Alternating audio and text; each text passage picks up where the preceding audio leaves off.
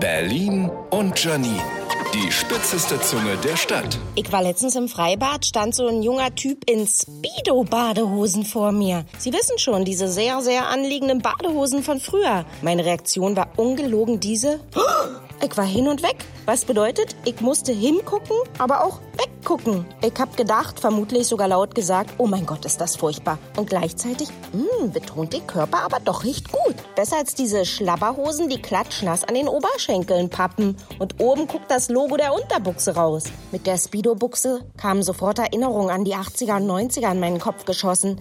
Erinnerungen an Männer, deren Bauch so weit über dem Fetzen hing, dass man dachte, sie wären nackt. Ich fühle mich in letzter Zeit ständig in die Vergangenheit zurückversetzt. Jeder zweite Mann trägt einen Fokuhila, manche mit Schnauzbart. Es ist, als hätte man mich in die Prager Botschaft 1989 gebeamt. Naja, jeder Trend kommt wieder und deswegen bin ich heute zu Ihnen gekommen, um Ihnen mitzuteilen, dass heute Ihr Ausflug ins Freibad in ultra kurzen Badeschlüppis genehmigt wurde. Berlin und Janine. Auch als Podcast auf rbb888.de.